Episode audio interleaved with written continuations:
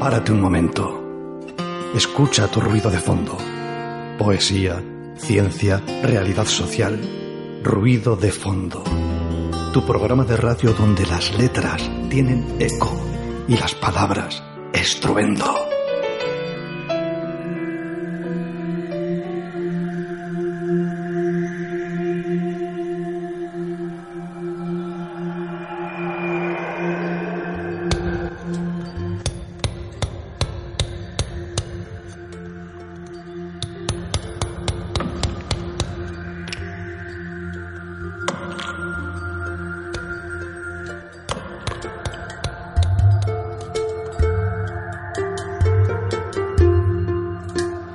Tardes amigos oyentes, otra tarde de lunes en Ruido de Fondo con Daniela Bartolomé, acompañándome en los micrófonos y en el control de sonido Miguel Ángel Puentes. Caiso, buenas tardes Carla, Miguel. Estamos aquí en Candela Radio, contigo en la 91.4 de frecuencia modulada, en el dial para Vizcaya. Sí, todos los lunes de 4 a 5 de la tarde. Si no estás en Vizcaya, nos escuchas desde nuestra señal online www.candelaradio.fm. ¿Quieres contactar con nosotros? Escríbenos a nuestro correo electrónico ruidodefondobilbao.gmail.com o si prefieres llamarnos, hazlo al teléfono 944213276. Quédate con nosotros en esta entrañable hora que tenemos por delante. Hemos preparado cosas interesantes para ti. No te vayas. El viento se pasea por el Ganeco, Arraiz, Pagasarri y te trae la brisa de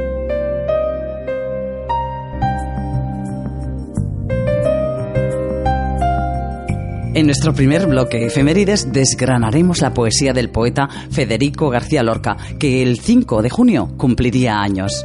Nuestro siguiente bloque, Caja Mujer, tiene nombre de mujer, Cristina Lindegar, flamenca por los cuatro costados. Nos cuenta ese premio Angulas de la Ría que ha recibido de la Ría del Ocio. Y para cerrar nuestra agenda, todas esas cosas que puedes hacer sin gastar ni un euro.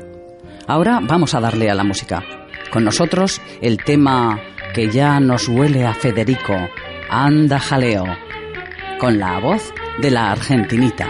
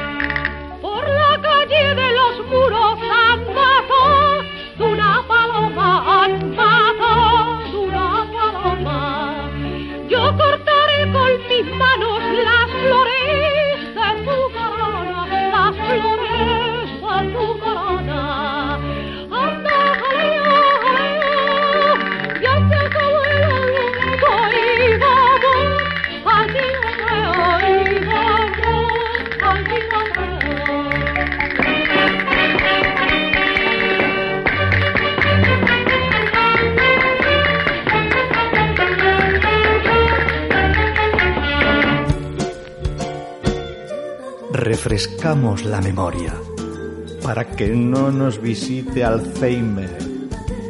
Averiguamos qué ocurrió en la fecha de hoy hace unos cuantos años. Olin, a veces nos trae cada sorpresa.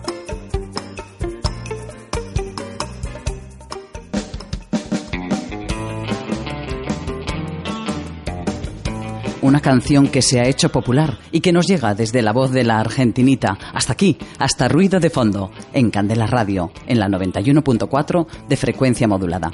Así, la poesía de Federico García Lorca se convierte en universal y en voz del propio Federico nos cuenta de su vida.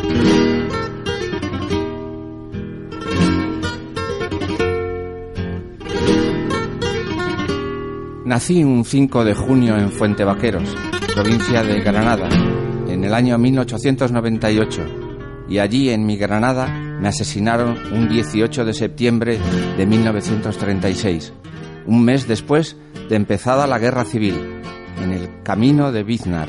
Me llamo como mi padre y el gusto por la lectura me lo inculcó mi madre Vicenta Lorca, que era maestra. Teniendo yo 11 años nos trasladamos a Granada y siento gran pasión por la música. Me enseña piano mi maestro Antonio Segura Mesa. Y ya con 16 años me matriculo en la Universidad de Granada y estudio filosofía y letras y también derecho. Hacemos tertulias entre los amigos en el rinconcillo del Café Alameda. Un poema que puede haber surgido de aquel rinconcillo del Café Alameda, verde, que te quiero verde, en la voz de Miguel Gallardo.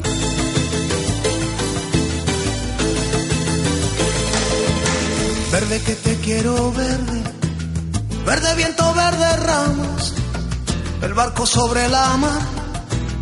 Y el caballo en la montaña verde. Yo te quiero verde, sí, sí, yo te quiero verde.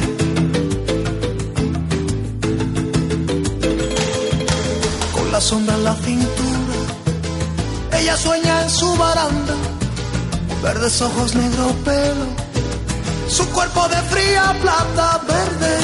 Y yo te quiero verde, sí, sí, yo te quiero verde.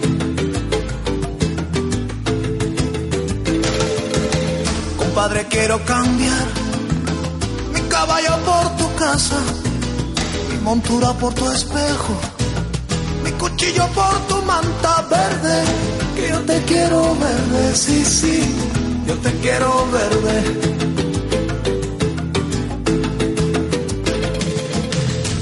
Compadre, vengo sangrando desde los puertos de cabra. Y si yo fuera mocito, este trato lo cerraba verde. Que yo te quiero verde, sí, sí, yo te quiero verde.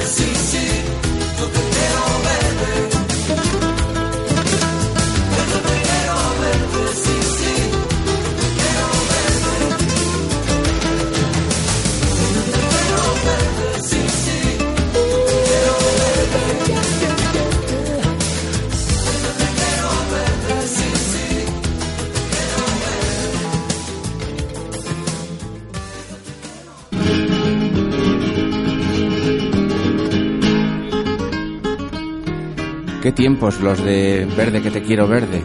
Mi vocación de escritor se la debo al profesor Martín Rodríguez Berrueta, que en sus viajes por la península instaló en mí la semilla literaria. Con 20 años publico mi primer libro en prosa, titulado Impresiones y Paisajes. Ya con 21 años, mis amigos del Rinconcillo se trasladan a Madrid para seguir sus estudios y con su ayuda convencemos a mis padres para que me dejen ir e instalarme en la residencia de estudiantes de la capital. Es ahí, en la residencia, donde coincido y conozco a Luis Buñuel, Salvador Dalí, Rafael Alberti y otros intelectuales europeos del momento, que enriquecen mucho mi conocimiento. Os comparto mi poema Balada de un día de julio. Esquilones de plata llevan los bueyes. ¿Dónde vas, niña mía, de sol y nieve? Voy a las margaritas del Prado Verde. El Prado está muy lejos y miedo tiene. Al airón y a la sombra mi amor no teme. Teme al sol, niña mía, de sol y nieve. Se fue de mis cabellos ya para siempre. ¿Quién eres, blanca niña? ¿De dónde vienes? Vengo de los amores y de las fuentes. Esquilones de plata llevan los bueyes. ¿Qué llevas en la boca que se te enciende?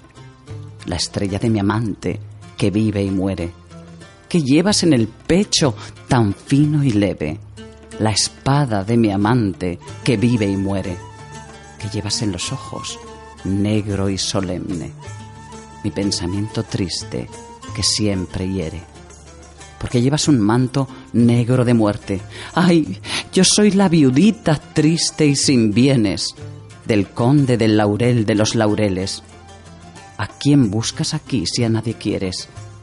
Busco el cuerpo del conde de los laureles. ¿Tú buscas el amor, viudita aleve? Tú buscas un amor que ojalá encuentres. Estrellitas del cielo son mis quereres. ¿Dónde hallaré a mi amante que vive y muere? Está muerto en el agua, niña de nieve, cubierto de nostalgias y de claveles. Ay, caballero errante de los cipreses, una noche de luna mi alma te ofrece. Ay, Isis soñadora, niña sin mieles, la que en bocas de niños su cuento vierte. Mi corazón te ofrezco, corazón tenue, herido por los ojos de las mujeres. Caballero galante, con Dios te quedes. Voy a buscar al conde de los laureles. Adiós, mi doncellita, rosa durmiente, Tú vas para el amor y yo a la muerte. Esquilones de plata llevan los bueyes, mi corazón desangra como una fuente.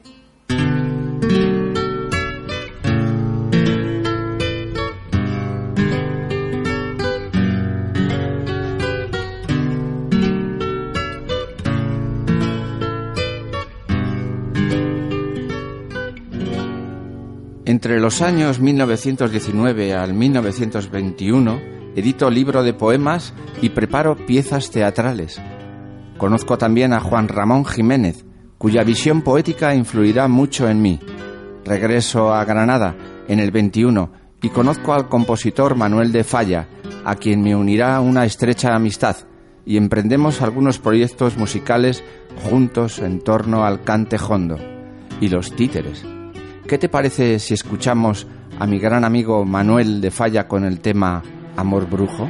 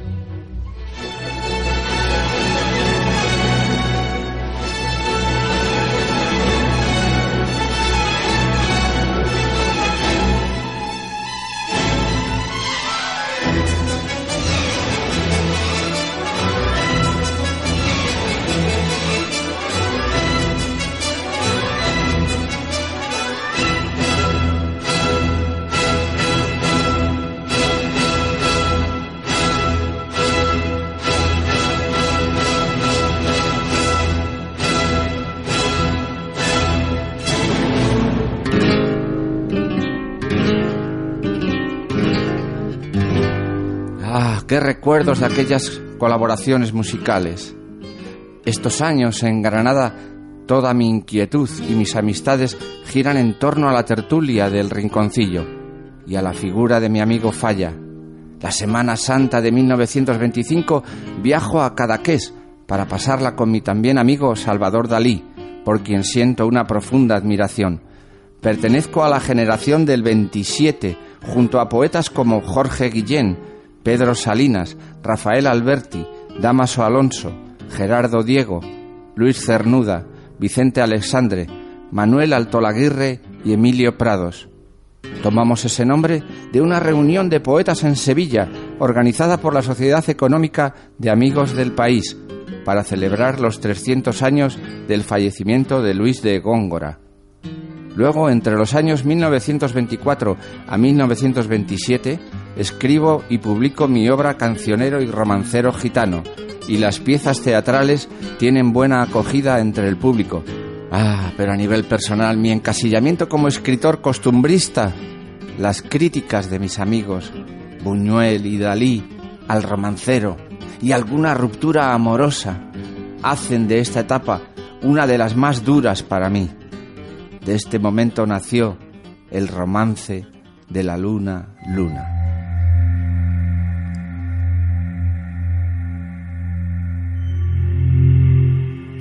La luna vino a la fragua con su polisón de nardos. El niño la mira, mira. El niño la está mirando. En el aire conmovido mueve la luna sus brazos y enseña lúbrica y pura sus senos de duro estaño. Huye luna, luna, luna. Si vinieran los gitanos, harían con tu corazón collares y anillos blancos. Niño, déjame que baile. Cuando vengan los gitanos te encontrarán sobre el yunque con los ojillos cerrados. Huye, luna, luna, luna, que ya siento sus caballos. Niño, déjame, no pises mi blancor almidonado. El jinete se acercaba tocando el tambor del llano. Dentro de la fragua el niño tiene los ojos cerrados. Por el olivar venían bronce y sueño los gitanos, las cabezas levantadas y los ojos entornados. ¿Cómo canta la zumaya? Ay, cómo canta en el árbol. Por el cielo va la luna con un niño de la mano. Dentro de la fragua lloran, dando gritos los gitanos. El aire, la vela, vela. El aire la está velando.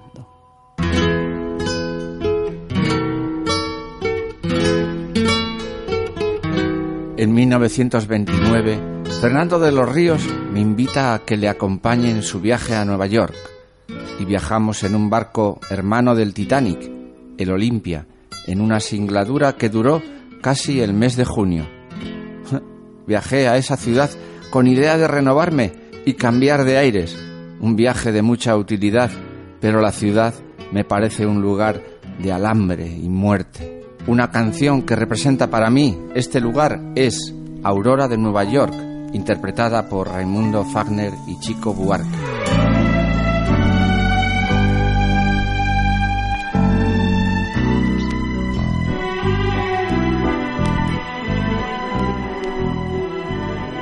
Aurora de Nova York tem quatro e um furacão de pombas que explode as águas. A aurora de Nova York geme nas vastas escadarias a buscar entre as arestas angústias indefinidas.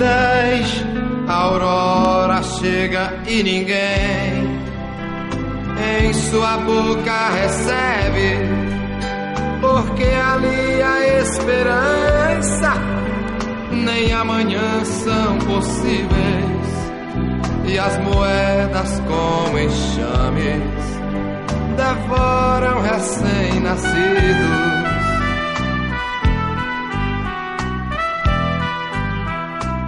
Os que primeiro se erguem em seus ossos adivinham.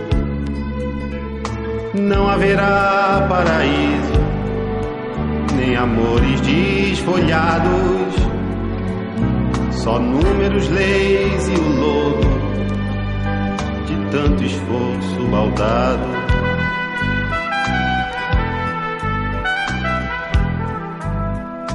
A barulheira das ruas sepulta a luz na cidade e as pessoas pelos bairros vão cambaleando em sonhos como se houvessem saído de um naufrágio de sangue.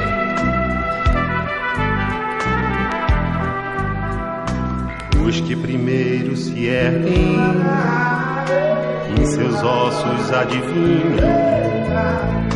Não haverá paraíso, nem amores desfolhados, só números, leis e o lodo de tanto esforço baldado.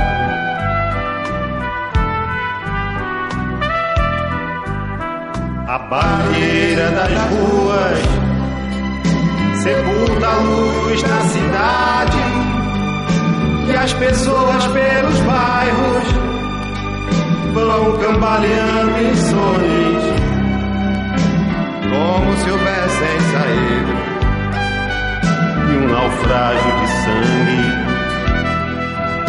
como se houvessem saído de um naufrágio de sangue.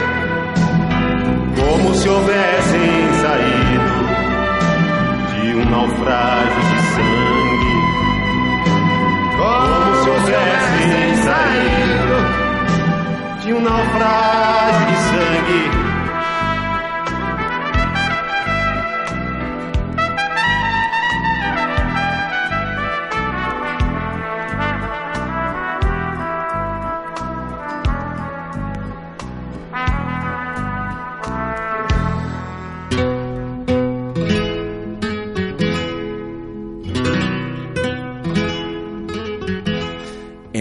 Marzo de 1930 dejo Nueva York para viajar a La Habana. Exploro la cultura y la música cubana. Trabajo sobre la obra, así que pasen cinco años y para el mes de junio de ese año ya estoy de regreso en Madrid. La Segunda República se instaura al año siguiente y gracias a Fernando de los Ríos llevo a cabo un proyecto propio de teatro universitario con La Barraca, interpretando por la geografía española obras del siglo de oro de la literatura, donde soy codirector junto a Eduardo Ugarte. De esa época escribí La Tarara. Os dejo con esta versión de Camarón.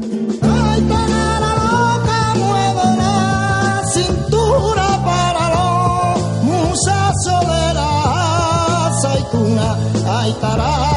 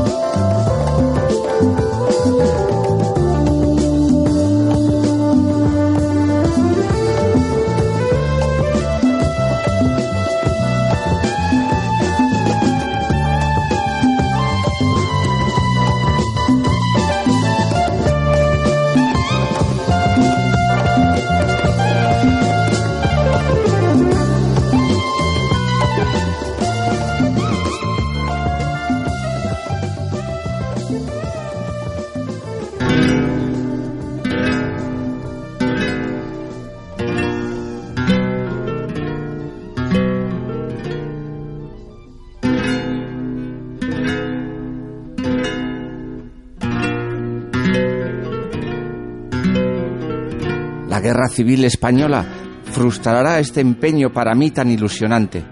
Corre el año 1933 y desde Argentina me llega invitación de Lola Membibers para ir a Buenos Aires. Bodas de sangre están teniendo gran éxito, por lo que accedo a viajar allí y dirijo mi obra teatral unas 150 veces.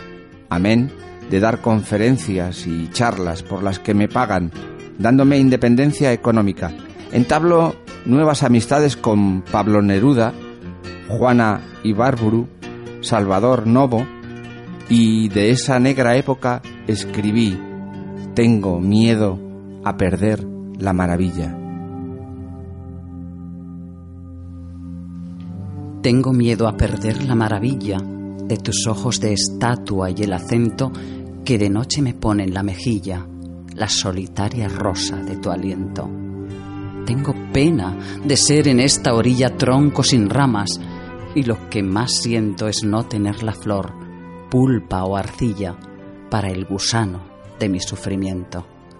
Si tú eres el tesoro oculto mío, si eres mi cruz y mi dolor mojado, si soy el perro de tu señorío, no me dejes perder lo que he ganado y decora las aguas de tu río con hojas de mi otoño enajenado.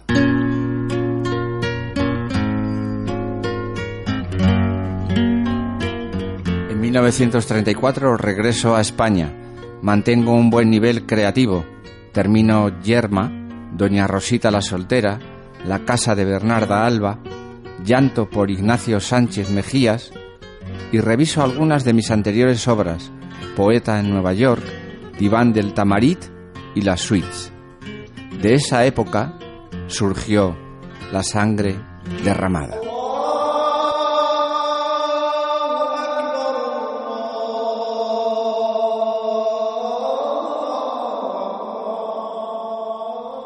Que no quiero verla. Dile a la luna que venga, que no quiero ver la sangre de Ignacio sobre la arena. Que no quiero verla. La luna de par en par, caballo de nubes quietas y la plaza gris del sueño con sauces en las barreras. Que no quiero verla. Que mi recuerdo se quema. Avisad a los jazmines con su blancura pequeña. Que no quiero verla. La vaca del viejo mundo pasaba su triste lengua sobre un hocico de sangres derramadas en la arena. Y los toros de guisando, casi muerte y casi piedra, mugieron como dos siglos, hartos de pisar la tierra. No, que no quiero verla. Por las gradas sube Ignacio con toda su muerte a cuestas. Buscaba el amanecer y el amanecer no era. Busca su perfil seguro y el sueño lo desorienta. Buscaba su hermoso cuerpo y encontró su sangre abierta. No me digas que la vea. No quiero sentir el chorro cada vez con menos fuerza. Ese chorro que ilumina los tendidos y se vuelca sobre la pana y el cuero de muchedumbre sedienta. ¿Quién me grita que me asome? No me digáis que la vea. No se cerraron sus ojos cuando vio los cuernos cerca, pero las madres terribles levantaron la cabeza y a través de las ganaderías hubo un aire de voces secretas que gritaban a toros celestes mayorales de pálida niebla. No hubo príncipe en Sevilla que compararse le pueda, ni espada como su espada, ni corazón tan de veras como un río de leones su maravillosa fuerza y como un torso de mármol su dibujada prudencia. Aire de Roma andaluza le doraba la cabeza, donde su risa era un nardo de sal y de inteligencia. ¡Qué gran torero en la plaza! ¡Qué buen serrano en la sierra! ¡Qué blando con las espigas! ¡Qué duro con las espuelas! Qué tierno con el rocío, qué deslumbrante en la feria, qué tremendo con las últimas banderillas de tiniebla. Pero ya duerme sin fin, ya los musgos y la hierba abren con dedos seguros la flor de su calavera, y su sangre ya viene cantando, cantando por marismas y praderas, resbalando por cuernos ateridos, vacilando sin alma por la niebla, tropezando con miles de pezuñas como una larga, oscura, triste lengua para formar un charco de agonía junto al Guadalquivir de las estrellas. Oh, blanco muro de España, oh negro toro de pena, oh sangre dura de Ignacio, oh ruiseñor de sus venas. No, que no quiero verla, que no hay cáliz que la contenga, que no hay golondrinas que se la beban, no hay escarcha de luz que la enfríe, no hay canto ni diluvio de azucenas, no hay cristal que la cubra de plata. No, yo no quiero verla.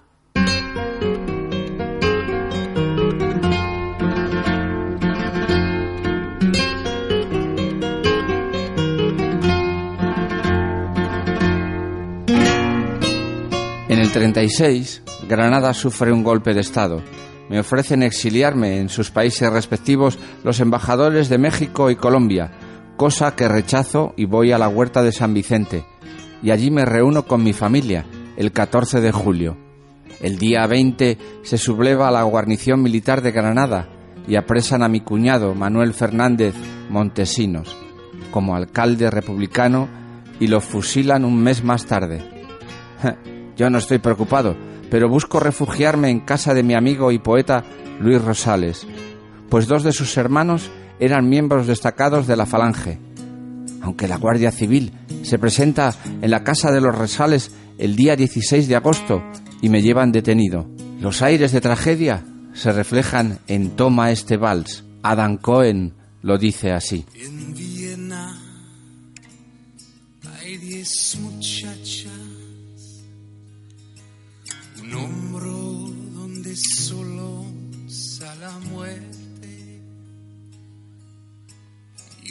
Bosque de palomas disecadas. Hay un fragmento de la mañana en el museo de la escarcha.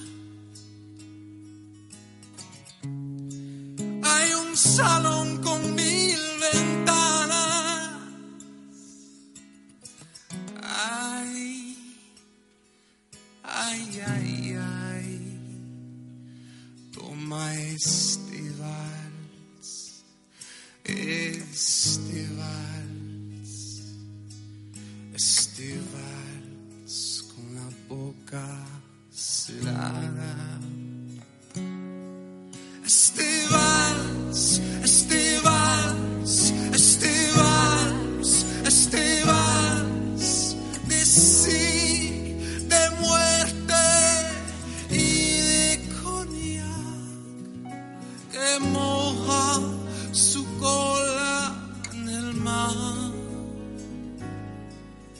Este vals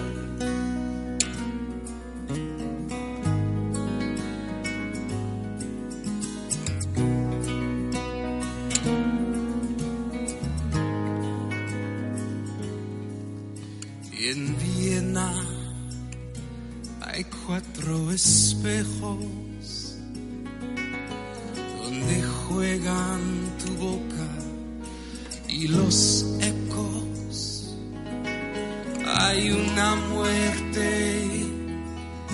para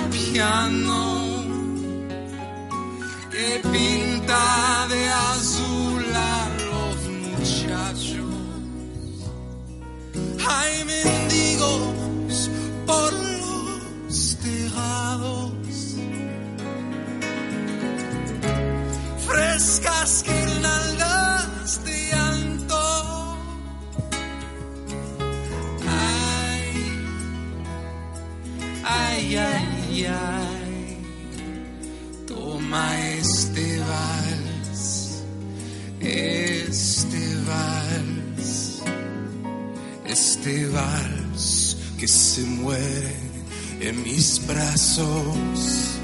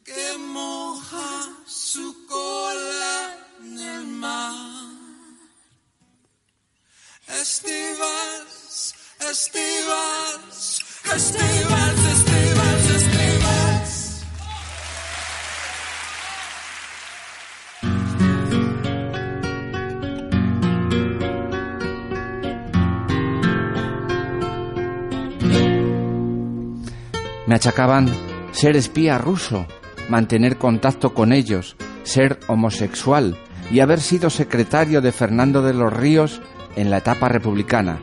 Estas eran las acusaciones que se cernían sobre mi persona.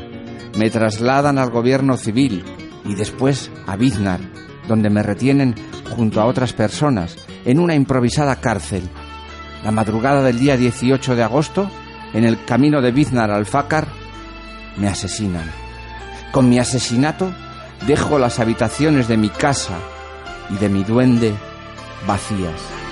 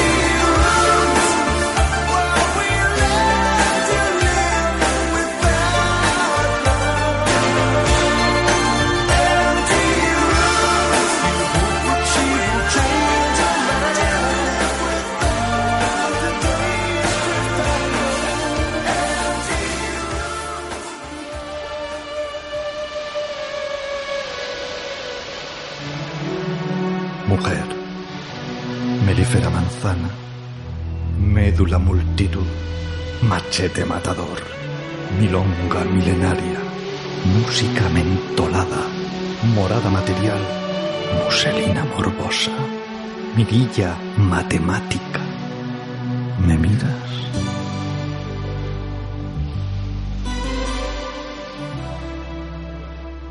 Preciosa canción de Gary Moore con ese tema de espacios vacíos rememorando aquellos últimos momentos del poeta Federico García Lorca.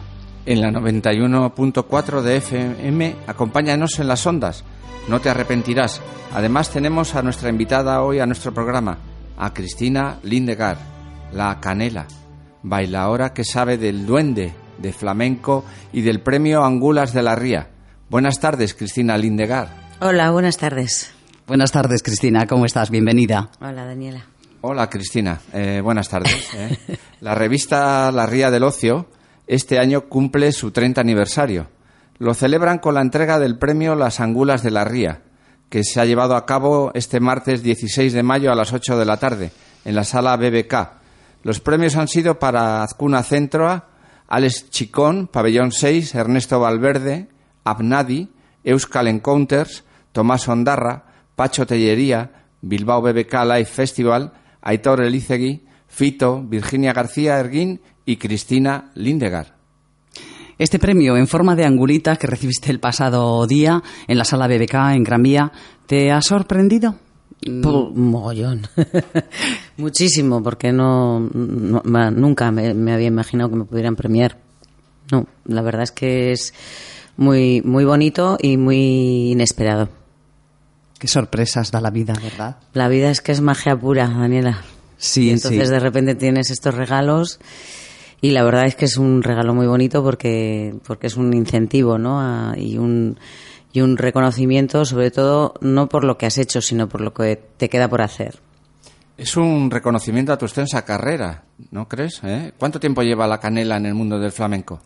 Pues llevo como 30 y, no, 34 o, o 35 años.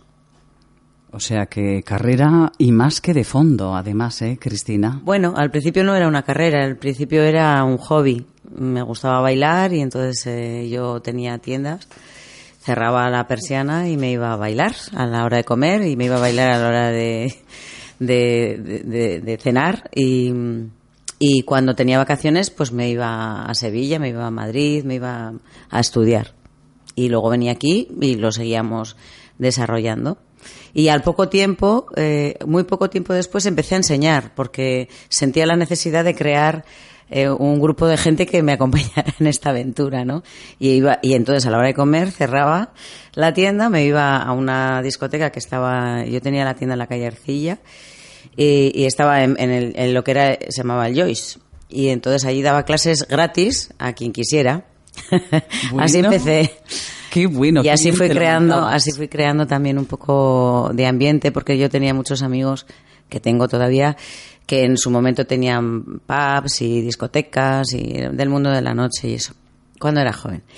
Y, y entonces eran muy folclóricos y les gustaba mucho, pues, pues, pues, pues bueno, todo, pues el flamenco, la copla, la no sé qué. Y entonces con ellos, cre- de hecho, el, el- el primer grupo que, que hicimos fue de amigos, o sea, y mi primera maestra fue Sara Lezana, que estaba aquí, mm, había dejado un poco aparte su carrera y había montado una academia de, de baile, de todo, menos de flamenco. Y entonces, como mi cuadrilla era muy folclórica, pues le pedimos, ¿nos enseñas a bailar sevillanas? y dijo ella, pues bien, y nos apuntamos, pues no sé, igual 30. Fíjate. Entonces de repente había tr- 30 personas bailando flamenco fatal, flamenco no sevillanas fatal, pero lo suficientemente bien como para montar las fiestas, que es lo que hacíamos, una fiesta detrás de otra. Y así empezamos de risas y pasándolo muy bien, la verdad, y muy divertido, fue una época muy divertida. Mm. Y yo te pregunto, flamenco, flamenco para vivir, Cristina. Flamenco para vivir, sí, sí, por supuesto, yo lo necesito para vivir. No, no necesariamente es, es flamenco para vivir para todo el mundo, pero en mi caso sí. Y yo mm, diría más flamenco para el alma. Para el alma. Yo ahora hago unos talleres que se llaman flamenco para el alma, que eh, van un poquito más allá de la parte técnica y, y todo eso. Bueno, Cuéntanos un poco hasta qué países fuera de nuestras fronteras te ha llevado el flamenco. Yo, mm, yo particularmente bailando yo, he bailado en Francia y he bailado en, en Francia, he bailado en, en Dinamarca y nada más. Pero, pero yo he estado en contacto con gente de todo el mundo desde que empecé a aprender a bailar, porque el flamenco es universal. O sea, en las clases de flamenco, por supuesto, te encuentras con gente de aquí, pero principalmente te encuentras con gente de fuera desde el primer momento, treinta y tantos años, y en la clase eh, teníamos una maestra que nos llamaba por, o por las ciudades, yo era Bilbao, o por los países, o sea, y daba igual, Argentina, Japón, mm, em, eh, África, o sea, he estudiado con gente de todo el mundo. ¿Qué nexo más bonito genera eh, esto que dices que es para el alma, verdad? Ah, pues sí, porque al final te das cuenta que es algo muy, muy de encuentro con uno mismo, el flamenco, no es, no es de, de ti para afuera, sino de, de fuera para ti. Quizá es ahí donde radica su atractivo, Cristina. Ay, yo creo que el atractivo del flamenco, quien lo descubre, radica en la parte emocional, porque el flamenco tiene mucho de emocional. O sea, de hecho, lo, que bailamos, eh, cada palo, cada palo es cada ritmo o música que hay en el flamenco, eh, se dirige hacia una, hacia una emoción, hacia la soledad, hacia la rabia, hacia la alegría, la fiesta, hacia, bueno, hay un montón de ellos, ¿no? Y entonces yo creo que esa es la parte que si alguien está abierto, porque si emocionalmente estás cerrado, pues es difícil que te llegue. Pero si estás abierto, pues boom, va derecho, porque, porque el flamenco es eh, emoción de, de las personas que lo, que lo ejecutan. Me da igual que sean músicos o que sea alguien que baila, ¿no? Entonces, creo que eso es lo que atrapa. De hecho, yo en- hay muchos japoneses, desde que empecé ya os digo que la mayoría de, de- de la gente era extranjera, pero japoneses había muchísimos. Y en Japón sabéis que es una cultura como muy contenida, ¿no? Sí, Espiritual o así, ¿no? sí, también. Sí, y yo decía, madre mía, esto, ¿por qué les engancha, no? Es porque ellos no pueden expresar físicamente emociones. Por lo menos no podían hace treinta y tantos años, no sé ahora. Pero, y entonces yo, yo decía, esto es que les engancha en la emoción y en la, y en la suerte de poder bailarla y expresarla, ¿no? Bueno, Ah, Esto es mi teoría, no sé. Sí, bueno, con los años que llevas de experiencia, creo que habrás contrastado esas cosas y que inexcusablemente has visto esa vertiente emocional que es la que engancha, ¿no? Al final a todo el mundo. Pues sí, porque mm, fijaros vosotros en los japoneses tienen esta expresión muy muy planita, ¿no? De, Sí. de cara que o no igual entre ellos en- entienden que hay otra otro lenguaje, pero pero les ves bailar flamenco y es que se transforman totalmente. Mm, Es un permiso a expresar emoción. Dejarse, ¿verdad? Y yo creo que eso es lo que atrapa, ¿eh? Por lo menos a mí es lo que me ha atrapado totalmente. Qué bueno. ¿Crees que está de moda el flamenco? No. No. Es que no puedo decir que el flamenco es una moda porque me parece una falta de respeto. Perdón. Eh, me parece que el flamenco es un arte. Es como decir, ¿está de moda la pintura? Mm, O está de moda. Pueden estar de moda o no las sevillanas, por ejemplo. Que las sevillanas es una parte.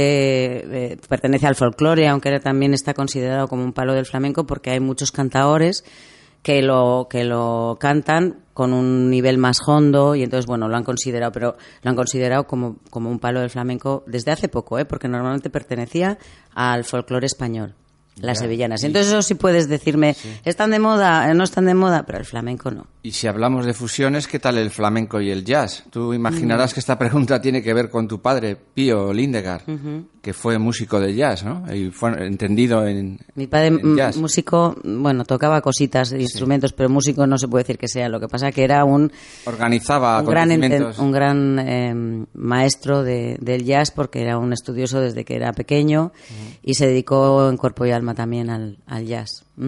Y en la, la, fusión, pues ha habido muchas cosas, de mu- muchos eh, intentos, algunos mejores y algunos peores, y no me voy a definir. Mi padre, que era, mm, ya sabéis que tuvo un programa de radio casi 50 años, batería y contrabajo. Primero lo tuvo en Radio Bilbao y luego en Radio Euskadi. Casi 50, no, o sea, se murió un poquito antes.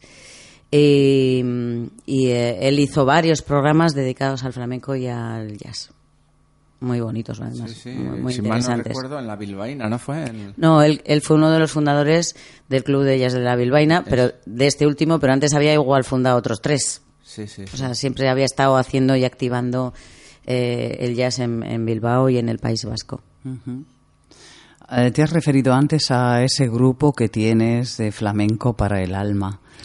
Cuéntanos de qué se trata, qué iniciativa, qué, qué pergeñaste cuando dijiste "Mm, flamenco para el alma. Mm, a ver, Pues Descríbenos, No es un ¿qué es? grupo, es una, es unos talleres que mm, a los que he llegado después de treinta y tantos años de, de- de- al final de profesión, porque mm, al principio era un hobby, pero luego lo he convertido en una profesión. Y he llegado a través de la enseñanza y de darme cuenta que el flamenco es mucho más que, un- que técnica y que zapatear y que mm, cantar o dar palmas. O sea, y el, el descubrimiento de que cada, pal- cada palo transmite una emoción y que además tiene un. Al, al- al ser capaz tú de poder expresar eh, esa emoción, hay una parte. mm, a ver, no me gusta utilizar terapéutica, pero es un parte. mm, a ver si me, enten- me entendéis. Es un sanadora, Ay, algún es que punto sanadora sana- tampoco me gustan ese Tampoco. tipo de palabras, porque es algo mucho más directo, ¿no? No, no, no- es, puedes hacerlo muy espiritual, pero puede no ser espiritual y simplemente ser un, algo de encuentro contigo misma. Y luego el flamenco tiene algo muy, muy bonito, muy chulo, que es la actitud. La actitud. Y esa misma actitud, que es simplemente una actitud corporal, te lleva a un estado de ánimo y de, y de poder. Y entonces a mí me ha interesado mucho esa parte y la he desarrollado, yo mm, lo iba desarrollando en las clases casi sin que se dieran cuenta mis alumnos, porque me lo daban ellos, o sea, no, no era un experimento que yo hacía, sino algo que estaba recibiendo sin querer. Eh, o sea, iba dentro de ello, ¿no? O, o por lo menos en la forma en que yo intento llevar los grupos de, clases. Y, eh, y poco a poco, pues lo fui escribiendo, lo fui mm, organizando un poco y, y hago unos talleres que se llaman así, talleres de flamenco para el alma, donde ya no es tan importante como si bailas bien o mal, si zapateas bien o mal, si vas con el compás o no, porque en el flamenco hay algo muy sagrado que es el compás, Ajá. sino que se trata más de, de disfrutar de, de, de, de- de uno mismo, ¿no? Y de sentir que es una herramienta de poder que en un momento dado te puede valer para ir a pedir un crédito al banco. No es lo mismo ir a pedir un crédito así apocadito y por favor usted me lo da, a creer que te lo van a dar y decir, vengo a pedir un crédito porque tengo un proyecto que me interesa que me deis dinero. O sea, a ver, ¿eh? Sí, sí. Parece que lo estoy frivolizando, pero es No, no, bastante no. profundo. Pero yo para los oyentes que estamos mm, con Cristina aquí en vivo y en directo, eh, la gestuación que ella tiene de apertura de brazos, de tirar los hombros hacia, hacia atrás, es muy, muy clara y muy evidente. ¿eh? De empoderarse de alguna manera de uno mismo, bueno, ¿verdad? Yo creo que sí, que la gente que ve flamenco, si le preguntas para ti el flamenco qué es, ¿qué decís? Pues que es poder, Duende. fuerza, duende, o sea, todas esas palabras que son pues muy fuertes, ¿no? Ojalá pudiéramos decir que muchas cosas significa eso. Pues sí, más, más, eh, más nos valdría que nuestra, nuestra cotidianidad estuviera llenita de, de esas endorfinas tan ricas Pues que sí. deben de, de salir de esos estados ¿no? a los que se llegan con, con el flamenco. Pues eso es lo que yo he tratado de, de decir, bueno, esto es muy fuerte, ¿no? Qué, qué herramienta tan, tan poderosa y qué útil si la utilizamos. Yo a veces no lo uso, ¿eh? que también me olvido, como todo. Sabemos muchas cosas y a veces se nos olvida que sabemos. Pero, pero los flamencos, los- mis talleres de flamenco pa- para el alma son súper divertidos porque yo trabajo mucho con el juego y con la diversión, con el juego, con la alegría, con juego mucho.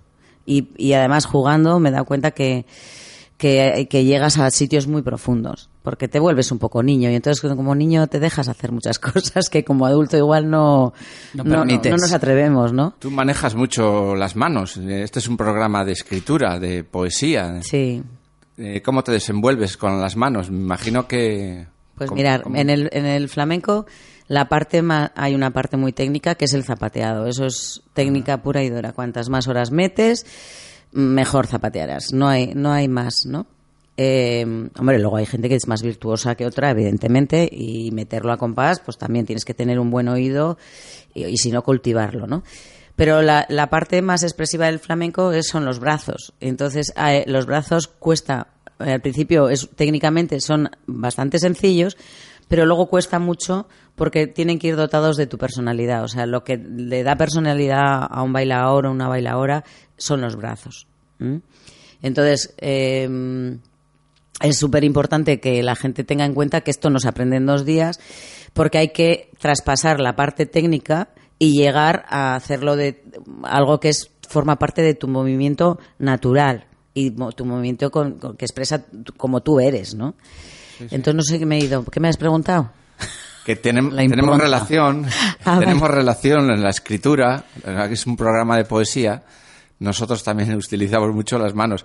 Y vosotros, los, los bailadores, Los utilizamos los para expresar. Expresáis mucho, ¿no? Y, Claro. luego también usáis las castañuelas, ¿no? Las castañuelas que se llaman palillos. ¿Cómo se llaman? Palillos. Palillos, sí. Palillos. Sí. Es que antiguamente se llamaban palillos porque eran dos trocitos de madera y le llamaban palillos. Y, la- y en el flamenco la- nuestra expresión no son castañuelas sino palillos. Palillos. Mm.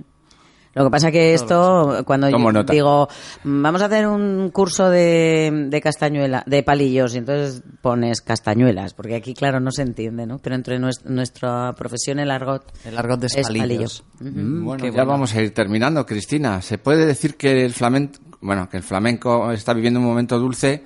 Antes ya nos has contestado más o menos, pero ¿tú crees que se está viviendo ahora otro, un momento dulce de, de esta rama de, baile? ver.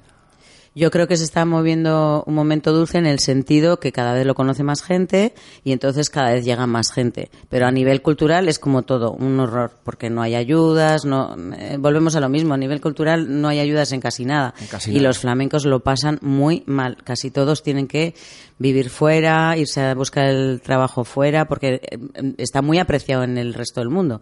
Y en cambio aquí, pues para montar un espectáculo no te ponen más que pegas, o sea, y todo es súper caro, entonces lo están pasando muy mal. y, y entonces en ese sentido no es un momento dulce. No puedo decir que sea un momento dulce. Será dulce cuando cuando den, den dinero para que esto salga adelante, porque hay unos artistazos en España ¿Verdad?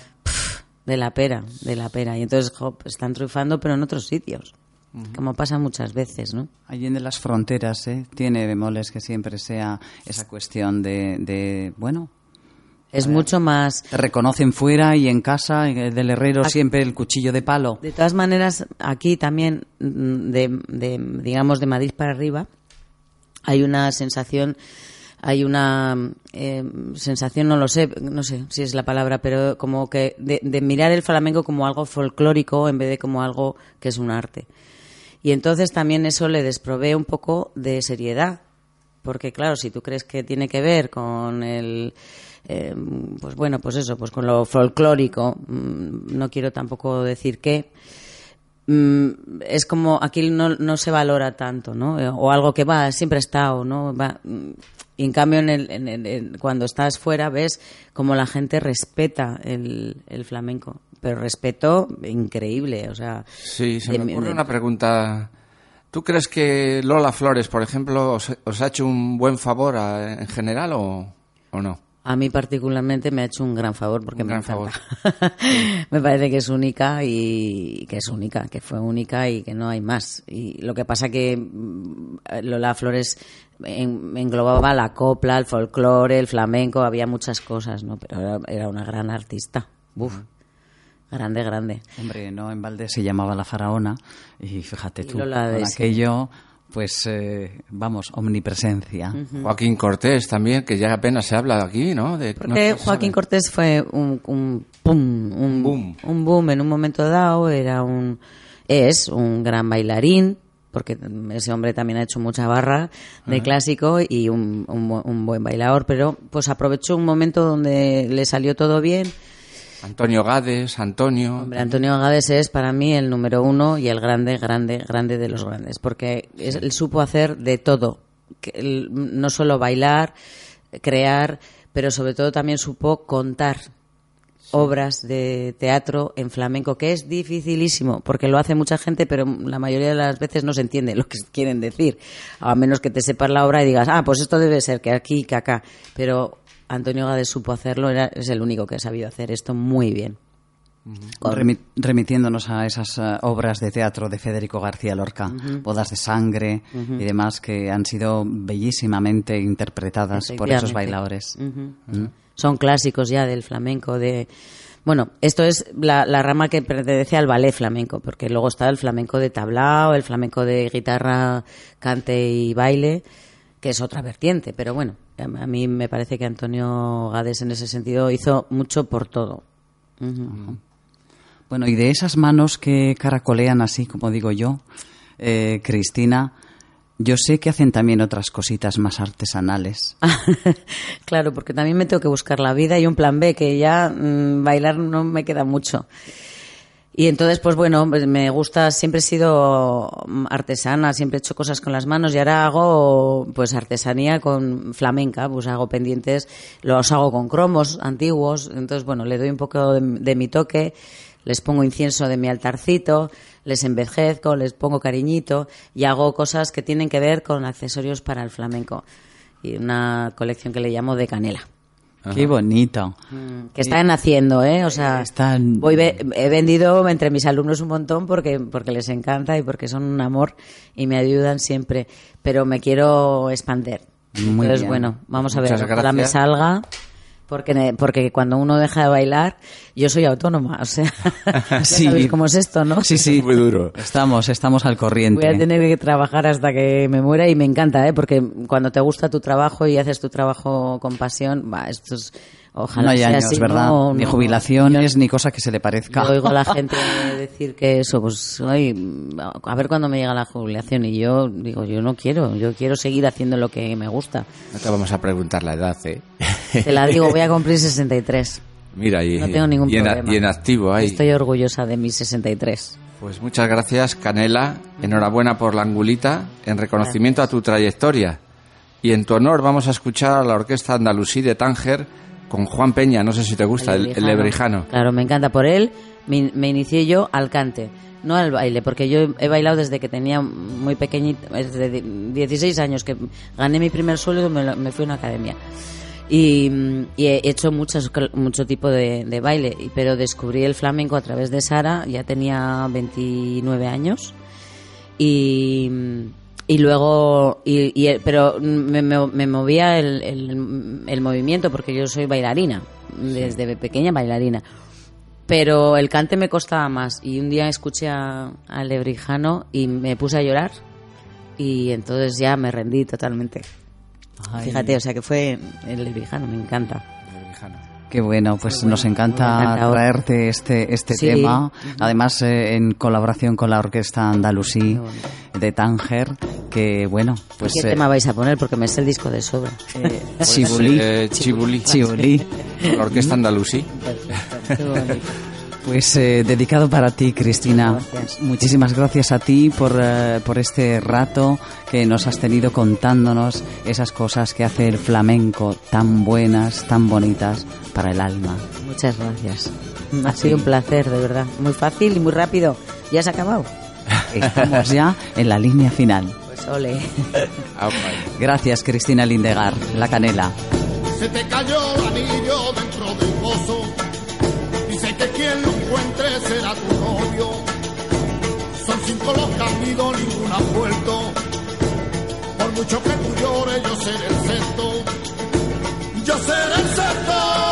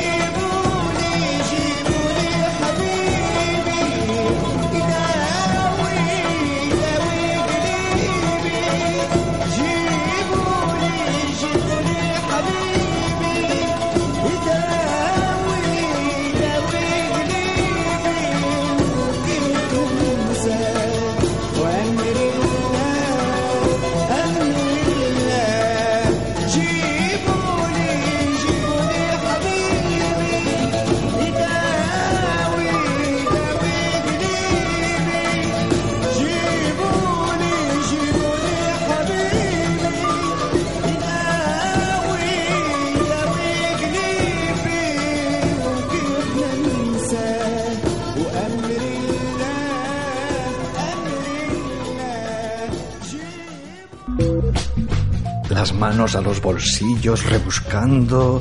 No te preocupes. Si hubiera telas de araña, tampoco te quedas sin plan. Te contamos esas cosas que puedes hacer, esos lugares a los que asistir sin que te rasquen demasiado el bolsillo.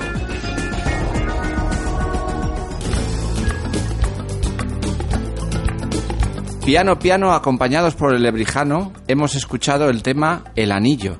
Seguimos en ruido de fondo, 91.4 de frecuencia modulada, en Candela Radio, contigo los lunes. ¿Y qué os parece, queridos oyentes, que os demos noticia de qué planes podemos hacer en esta semana sin que resulte caro? Recordamos que son gratuitos.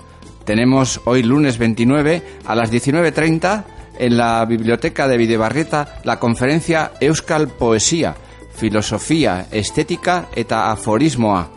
El martes 30, si quieres hacer algo en Madrid, puedes. Hasta el 4 de julio inclusive. Talleres en la Casa Encendida. Fabricario, materiales y técnicas constructivas ciudadanas. Es a las 7 de la tarde.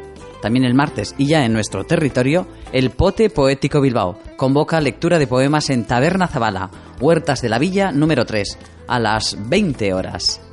El miércoles día 31 seguimos en clave poética y en Recalde, en el bar Tobogán, a las 20 horas, la protagonista es la poesía, en el vaso poético. Para el jueves, día 1 de junio, en el Museo de Navarra, a partir de las 4 de la tarde y hasta completar aforo, la Jornada Internacional de Simbología Dictatorial, Arte y Espacio Público. Ya el viernes 2 de junio, dos eventos literarios, uno en la librería Luis Michel Liburuac, en la calle Elcano 27, que presenta el libro de Ivonne Zubiela, Presunción de Inocencia, y como os hemos dicho también en la biblioteca de Videbarrieta, a las siete y media de la tarde, las conversaciones con Dolores Redondo en Escritoras del siglo XXI. No os olvidéis, a las 19.30. El sábado 3 de junio, a las 7 y media de la tarde, en el DOC, Paseo de Uribitarte número 2, segundo encuentro de poesía. Y si nos queremos alargar más ya hacia la noche, a las 10 de la noche, será en el frontón de Sestao, una combinación entre Eus Colorac y Triana de la Casa Andaluza. Hasta llenar el aforo, pero están, ojo, en el frontón. Hay mucho hueco. Esto ha sido nuestra aportación de agenda para esta semana. Ya nos contaréis, pillines, cómo os ha ido. Escuchas ruido de fondo en Candela Radio.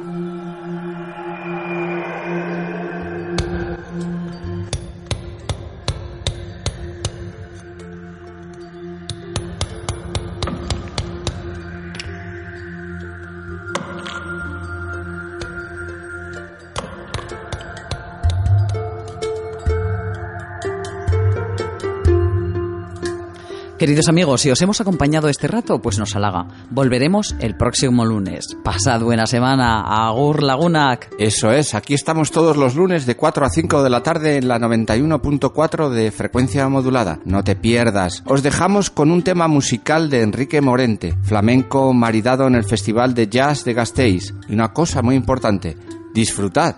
Agur. Ruido de fondo llega a su fin. Pero solo por hoy.